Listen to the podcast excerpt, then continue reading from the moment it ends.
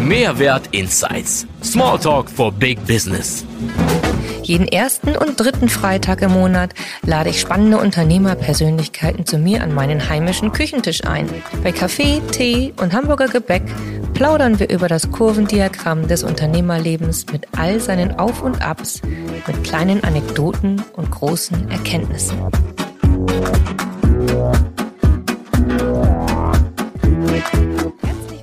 Willkommen, Jens-Uwe Adler von Redestolz.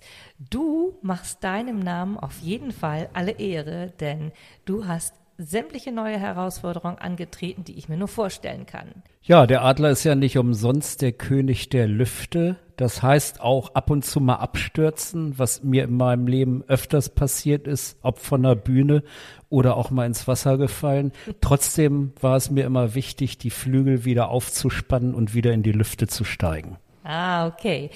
Und bist stolz daraus gegangen? Stolz auf etwas zu sein, auf einen Erfolg, auf eine besondere Leistung, auf ein besonderes Ereignis, ein Begriff, der aus meiner Sicht komplett positiv belegt ist, deswegen auch Redestolz, dass du oder dass wir, wenn wir Reden halten, auch stolz danach auf unseren Auftritt sind, auf das, was wir auf der Bühne abgeliefert haben. Ja. Und das ist jedes Mal eine neue Leistung. Nicht nur auf der Bühne, es kann ja auch in einem kleineren Rahmen stattfinden. Es muss ja nicht gleich die Hochzeit sein oder die Bühne, die mit 4000 Leuten äh, oder vor 4000 Leuten stattfindet, sondern ähm, es könnte auch eine kleine Rede im Geschäftszimmer sein vor einigen Mitarbeitern, vor Kollegen, eine Präsentation, alles Mögliche kann also schon eine Rede sein. Eine Rede, es kann vor 2000 Leuten sein, das kann ein Meeting sein, das kann auch ein Wortbeitrag in irgendeiner Vereinsversammlung sein. Mir ging es damals immer so, wenn ich mich zu Wort gemeldet hatte, und ich habe mich oft zu Wort gemeldet, dann kam dies berühmte Magengrummeln, was auch bei einem 10.000 Meter Lauf an der Startlinie kurz bevor der Startschuss fällt in der Magengegend sich rumtreibt. Mhm. Und das ist, da ist jede Wortmeldung, jede Rede immer eine neue Herausforderung. Egal ob vor zwei, drei oder 10.000 Menschen. Weißt du, du erinnerst mich gerade daran, ähm, wie es mir mal ergangen ist, als ich eine große Präsentation, zehn, zehn Jahre locker her, große Präsentation halten sollte. Ähm, ich hatte solche Ängste. Ich hatte das Gefühl, wirklich, mein Hals schlägt doppelt so schnell, die, die Pulsader schlägt doppelt so schnell. Ich hatte einen hochroten Kopf und dergleichen mehr. Also alles, was man sich nur vorstellen kann. Schweißnasse Hände. Ähm, und dann bin ich daraufhin zu einem Seminar gegangen, ein Rhetorikseminar und habe mich mal so richtig ins kalte Wasser gestürzt. Ich sollte dieses Rollenspiel machen und sollte eben noch einmal vorführen, wie sich das so alles ergibt, in einer Agentur eine große Präsentation zu halten. Und dann habe ich etwas erfahren, was ich sehr, sehr spannend fand, die sogenannte Fremdwahrnehmung im Unterschied zur Eigenwahrnehmung. Nämlich genau das, was du gerade sagst, diese wahnsinnige Angst, dieses Pochen, dieses Grummeln im, in der Magengegend, all das hatte ich gespürt.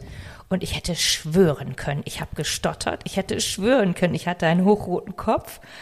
Aber alle Leute in dem Saal haben gesagt, nichts dergleichen war. Ich hätte flüssig gesprochen, alles wäre gut gelaufen. Es war sogar interessant. Sie hätten sofort von mir gekauft, so nach dem Motto. Also Wahnsinn.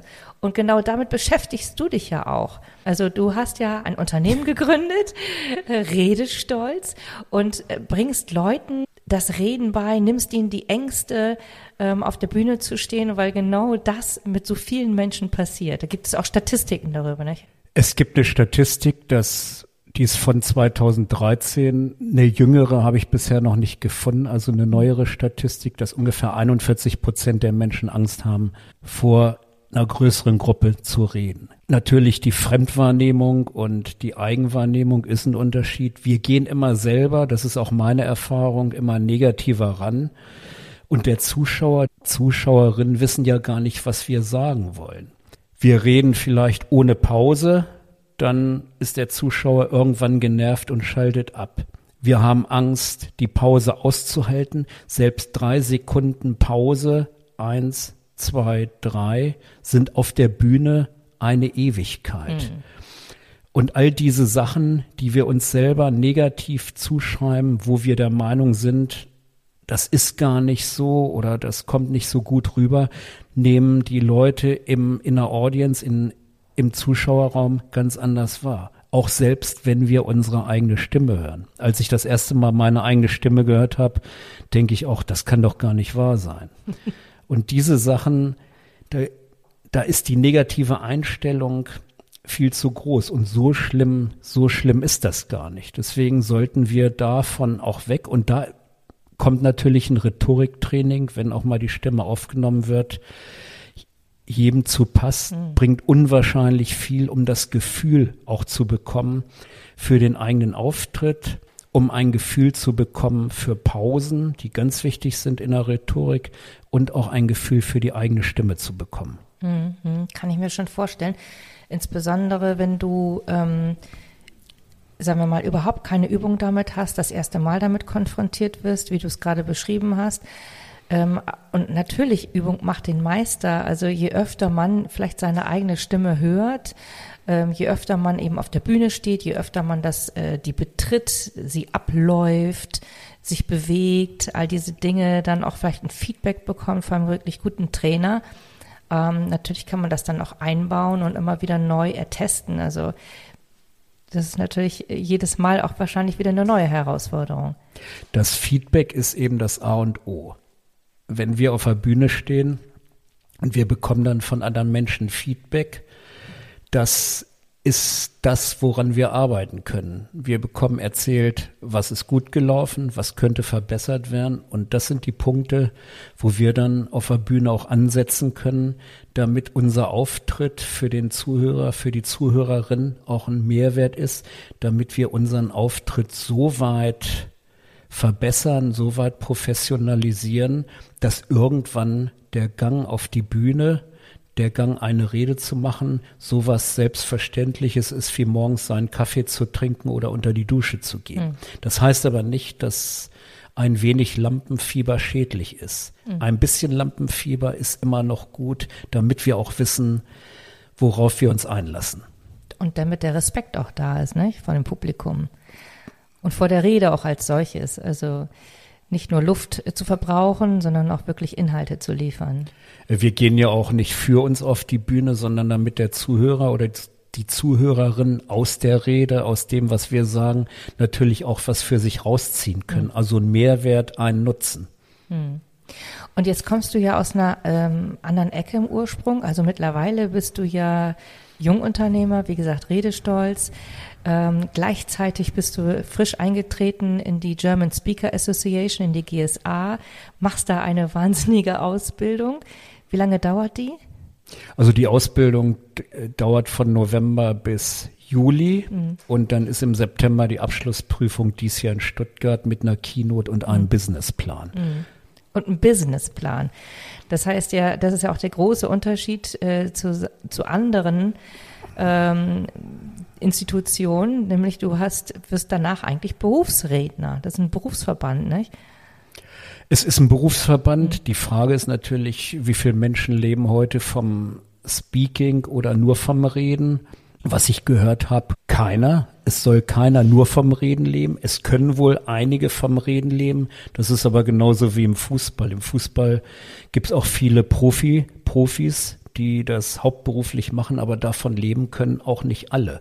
Ein durchschnittlicher Zweitligaspieler wird nicht viel mehr verdienen als ein normaler Facharbeiter oder ein normaler Arbeitnehmer, ohne dass ich das jetzt irgendwie belegen kann. Wir dürfen uns natürlich nicht von den großen Summen, die die Stars verdienen, blenden lassen. Und genauso ist es in der Speaking-Branche, die Besten, die können natürlich von leben, aber alle, soweit ich das jetzt mitbekommen habe, machen nebenbei auch noch Trainings, Workshops, etc. Mhm.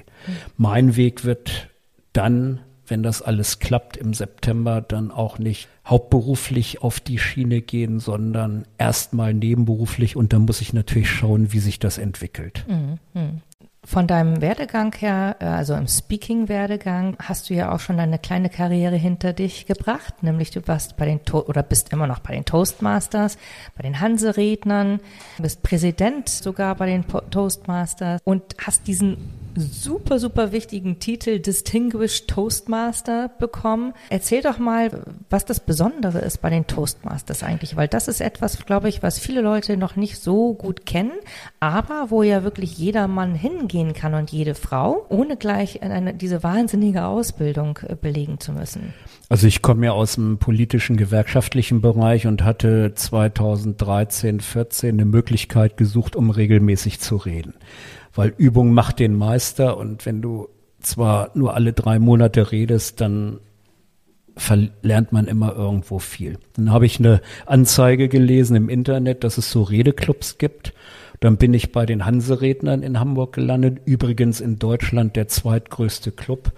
Und dann ging es los. Die treffen sich einmal in der Woche und bei so einem Toastmasters Club, da wirst du praktisch ins kalte Wasser geschmissen. Du übernimmst Verantwortung an Abenden. Das heißt, es kann eine Redebewertung sein, das kann eine Moderation sein, da lernst du moderieren oder eine vorbereitete Rede in 90 Prozent der Fälle von fünf bis sieben Minuten, die du natürlich dann auch schulmäßig vorbereitest. Und wenn du das regelmäßig machst, seit 2015 war ich dabei, dann erklimmst du auf der Toastmasters-Treppe immer wieder eine neue Stufe. Irgend nach drei Jahren Mitgliedschaft und aktiven Dabeisein war es dann auch mal an der Zeit, Verantwortung zu übernehmen. Ein anderer Club in Hamburg, die City-Redner, da wurde ich dann Präsident, weil das Amt vakant war und kein anderer wollte. Hm. Und ein Jahr später dann bei den Hanse-Rednern. Das hat mir unwahrscheinlich viel gebracht. Einmal zum Thema Rhetorik und dann zum Thema Leadership. Ja. Und der Vorteil bei Toastmasters und bei den Clubs, wir haben in Hamburg sieben Clubs zum Beispiel, ist eben, du gehst hin und brauchst da nicht irgendwie einen vierstelligen Betrag für ein Rhetorikseminar zu bezahlen, was vielleicht eine Woche geht und danach, wenn du es nicht anwendest, geht die Hälfte wieder verloren, sondern du hast dieses regelmäßige Training und das Feedback, was ich vorhin schon angeklungen habe. Nichtsdestotrotz würde ich immer empfehlen, als Ergänzung auch mal über den Tellerrand hinauszublicken und auch ein Rhetorikseminar zu besuchen, weil die Richtung, die Rhetorik zu beleuchten und die rhetorischen Werkzeuge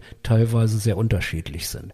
Aber ein Toastmasters Club ist für die eigene Entwicklung, wenn die Leute, die da hingehen, am Ball bleiben, unwahrscheinlich wertvoll. Mhm. Ich war ja mal bei dir äh, beim Toastmasters Club, ist schon ein bisschen her. Und äh, ich fand das sehr spannend. Ähm, ich wurde auch gleich ins kalte Wasser geschmissen. Ich durfte ein, ich weiß gar nicht mehr, wie lange, kurze Stegreifrede halten. Wie lange war es wohl noch? 60 Sekunden, 90? Nee, Irgendwie so? Zwei bis zweieinhalb Minuten wahrscheinlich. Ach so, okay. Gut. Hat mir sehr viel Spaß gemacht. Ich fand es sehr spannend, wie du es gerade beschrieben hast, die unterschiedlichen Ämter, die bekleidet wurden. Ich hatte das ja noch nie mitbekommen. Das heißt also, ich habe da ja gestanden und durfte mir dann anhören danach, wie viel Füllwörter ich benutzt habe, nämlich die ganzen Ms und S und uns, wobei ich das Wort und noch gar nicht bis dahin als Füllwort so deklariert hatte.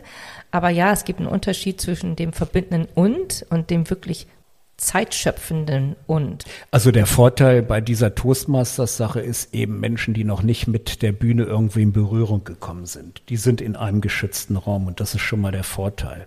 Und der zweite Vorteil ist auch, wenn du jetzt beruflich wirklich mal ein Meeting hast oder eine Präsentation halten musst, kannst du das da auch ausprobieren und bekommst dann auch wirklich, ohne dass da jetzt einer Oberlehrerhaft sitzt, ein Feedback. Das ist der ganze Vorteil. Mhm.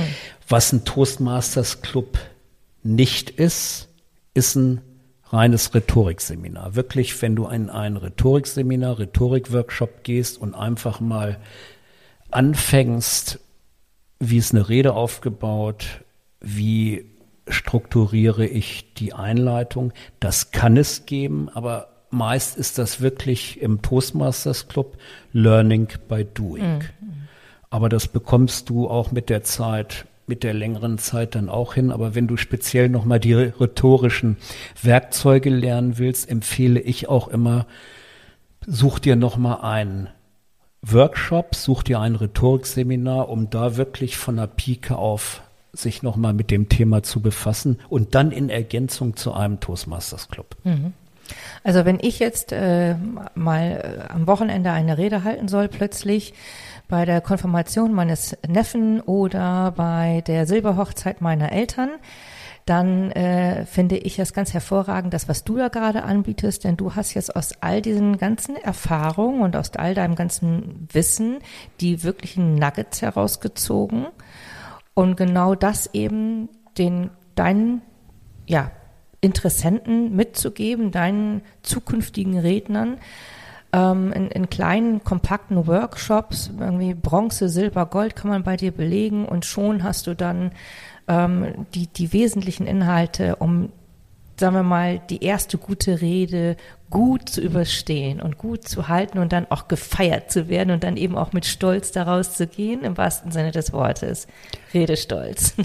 Eine Rede vorbereiten ist ja nicht mal eben so.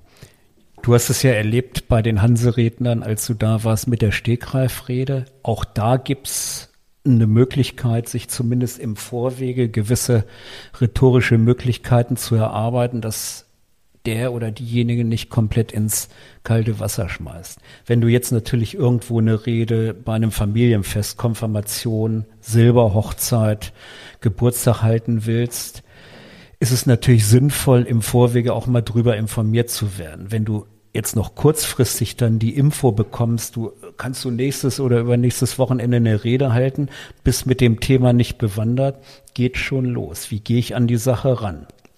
Da biete ich über Redestolz das Powerpack an, dass wir uns ein Wochenende hinsetzen und wirklich eine Rede von vom Anfang bis zum Ende erarbeiten. Das kann auch eine Rede sein, die wird keine halbe Stunde dauern, die wird drei, vier, fünf Minuten dauern. Aber auch da geht es darum, wirklich ins Eingemachte zu gehen.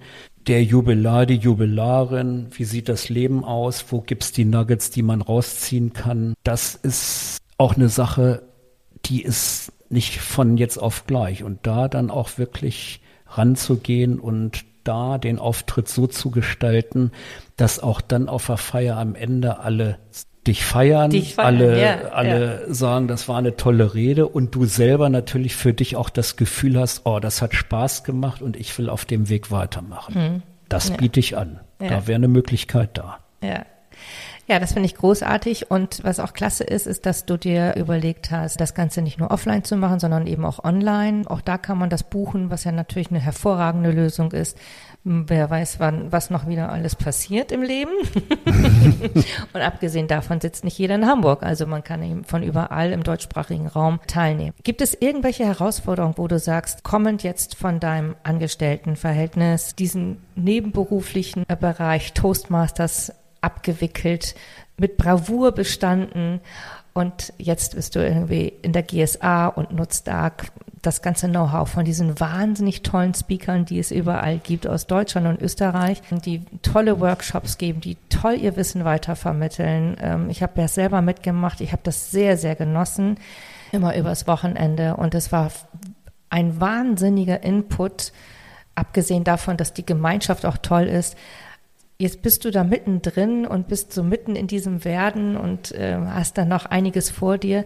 Und dann kommen aber ja so Dinge so nebenbei noch wie dieser Businessplan, was du vorhin gesagt hast. Wie passt das denn jetzt zusammen? Was soll denn jetzt dieser Businessplan als, als Herausforderung auf diesem Redemarkt? Also der Businessplan ist ja für die Ausbildung prüfungsrelevant, weil es geht um ein Speaker-Business oder Redner-Business. Und als ich das das erste Mal hörte, dachte ich auch, oh Gottes Willen, Businessplan. Du hast bisher in der Verwaltung gearbeitet, da war das Thema ein Fremdwort, weil ich in der Verwaltung brauche ich keinen Businessplan und jetzt geht es natürlich dann darum, sein eigenes Thema nach vorne zu bringen und das in so einem Businessplan abzuschätzen. Wie wirkt das Thema auf dem Markt? Wie ist die Konkurrenzsituation? Wie sieht der finanzielle Background des eigenen Unternehmens aus und das so schrittweise zu entwickeln. Erst habe ich mir auch gedacht, okay, ich kann die Aufgabe nicht wegschieben, ich ja. muss mich dem stellen und das Beste draus machen. Und der Aufgabe stelle ich mich auch und es ist ganz interessant. Es ist natürlich auch sehr viel Schreibkram, es ist sehr viel Verwaltungsaufwand und wer un wer seine Steuererklärung immer selber macht und weiß, was da für ein Aufwand drinsteckt, kann sich auch vorstellen, was für ein Aufwand in so einem Businessplan drin.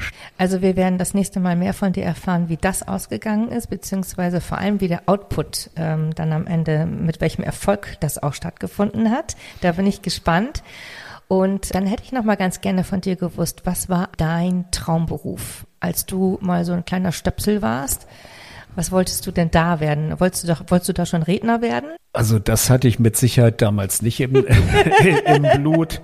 Das hat sich bei mir mit dem Reden eben durch diese politische Geschichte entwickelt. Und wenn du dann auf irgendwelchen Versammlungen redest und bekommst dann so ein positives Feedback, dann ist auch immer ein Schritt nach dem anderen. Kann ich dir gar nicht mehr sagen, was ich als Kind noch für, für Traumberuf. Ich glaube, ich wollte mal zur Polizei oder so. Das sind ja so die üblichen, die üblichen äh, Träumereien, die man hat. Und das hatte sich dann über die Schule entwickelt, dass ich dann in einem anderen Verwaltungsbereich gelandet bin. In der Schule hatte ich auch mal so Tests gemacht, da kam Feinmechaniker raus, aber das passte irgendwie nicht. Also so als Feinmechaniker, da fehlt mir absolut die, das Talent für, hätte ich mir auch nicht vorstellen können. Und dann ging es Richtung Verwaltung. Und jetzt diese Ausbildung bei der GSA anzusteuern, das ist ein Prozess. Bei Toastmasters hatte ich ja dann den Distinguished Toastmaster im letzten Jahr absolviert. Das ist dort die höchste Bildungsauszeichnung. Und die GSA hatte ich beobachtet seit 2016, 17, als das erste Mal das Thema GSA von einem anderen Toastmasters-Mitglied in den Mund genommen wurde. Sie kam nämlich von der GSA zu Toastmasters. Da habe ich das eine ganze Weile beobachtet, bin dann auch in Hamburg, das passte eben, weil es auch in der Nähe war, wo ich gearbeitet hatte, zu den Veranstaltungen gegangen. Da habe ich schon gesehen, dass das natürlich auch eine ganz andere Hausnummer ist, aber mir auch gedacht, oh, lernen und immer über den Tellerrand hinaus gucken, das kann ja nicht schaden. Mhm.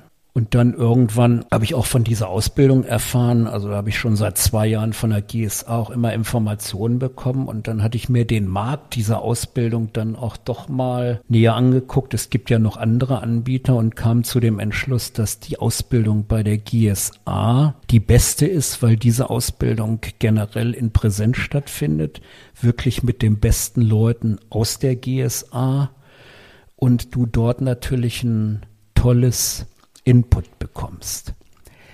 Was ich natürlich dann selber gemerkt habe, ist, dass der Anspruch in der GSA ein ganz anderer ist als bei Toastmasters. Bei Toastmasters bekommst du immer ein Feedback, was wertschätzend ist. Also das heißt, wenn ich, wenn jetzt einer neu in den Redeclub kommt und ich würde dem sagen, deine Rede, die war total daneben, der kommt nicht wieder, weil wir wollen die Leute ja in dem Sinne aufbauen, dass sie auch Spaß am Reden mhm. finden oder auch für ihren Beruf. Bei der GSA ist es wirklich so, das ist, sind alles Berufsredner und in dem Sinne Berufsspeaker, auch Trainer und die sind ja in dem Sinne auf dem freien Markt auch Konkurrenten. Das heißt jetzt nicht, dass die innerhalb der GSA so miteinander umgehen. Das ist auch alles sehr wertschätzend. Die GSA ist auch eine tolle Familie. Nur es taucht immer die Frage auf, wenn du eine Rede hältst, wenn du mit der Rede rausgehst, wer soll dafür Geld bezahlen und wofür? Wie ist der Nutzen des Publikums? Das ist in einem Toastmasters Club eine ganz andere Nummer. Mhm. Ich kann trotzdem eine gute Rede halten in einem Toastmasters Club. Ich kann da auch einen Wettbewerb gewinnen. Nur wenn ich nicht den Nerv des Publikums draußen treffe, wenn ich keinen Nutzen für das Publikum treffe, wenn ich kein Problem löse, dann werde ich für diese Rede auch kein Geld bekommen. Das heißt, ich kann mich damit auch nicht selbstständig machen. Ich werde also auch in dem Sinne dem Beruf als Berufsredner so nicht ergreifen können. Und das ist das ist immer der Zwiespalt. Mhm. Und gemerkt habe ich das auch schon bei ein oder zwei Feedbacks, die hart sind, aber einem auch die Augen öffnen, dass das eine andere Hausnummer ist. Also ich ja, kann ich mir sehr gut vorstellen. Ähm, insbesondere fand ich jetzt spannend, was du gesagt hast mit dem Nutzenbringenden. Ähm, da genau ist auch die Schnittstelle immer wieder zu zum Marketing. Es gibt ja nicht nur sehr viele Coaches und Trainer in der GSA, sondern eben auch einige Leute aus dem Marketing, weil natürlich diese Schnittstelle extrem eng ist dort. Im Marketing oder im Branding, in unserem Fall jetzt hier, was meine Agentur angeht, sorgen wir auch genau dafür, dass wir an, den, an die Zielgruppen denken, dass wir an den Nutzen denken für die jeweilige Zielgruppe. Ansonsten müssten wir das ja gar nicht machen. Die Dienstleistung besteht eben darin, im Service für den anderen Menschen da zu sein.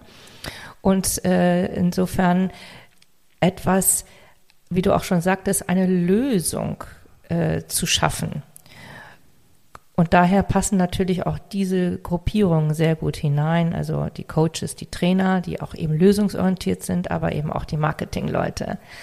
Ja. Ich finde es spannend, äh, was du jetzt alles erlebt hast, äh, dein Werdegang und bin super, super, super gespannt, wie es jetzt wird am Ende, wenn du dann deine Prüfung hast, wie du wirst du mit Sicherheit auch mit Bravour bestehen, so wie ich dich kenne. Du hast bisher alles Step by Step geschafft. Ich wünsche dir auf jeden Fall ganz viel Erfolg bis dahin und dann erst recht an deiner Prüfung natürlich. Vielen, vielen Dank, lieber Jens-Uwe, dass du da warst. Wir hören von dir spätestens im Oktober, würde ich sagen, oder? Auf jeden Fall. Gibt es noch irgendetwas, was du als deinen großen Tipp mitgeben möchtest? Ganz zum Schluss. Mein Tipp ist, habe keine Angst vor der Bühne, wenn du reden willst. Begebe dich in Hände, die dir weiterhelfen. Die Bühne vor Menschen zu reden macht unwahrscheinlich viel Spaß. Du hast die Möglichkeit, deine Botschaft anderen mitzuteilen. Du kannst, wenn du ein Problem lösen kannst, wenn du jemandem was Gutes tun kannst, dann geh raus und erzähl's den Leuten, weil die Menschen gewinnen, wenn du ihnen hilfst. Und wenn du selbst Unterstützung brauchst, ich bin gerne für dich da, wenn du auf die Bühne willst. Was für ein schönes Schlusswort. Speak out loud and spread out.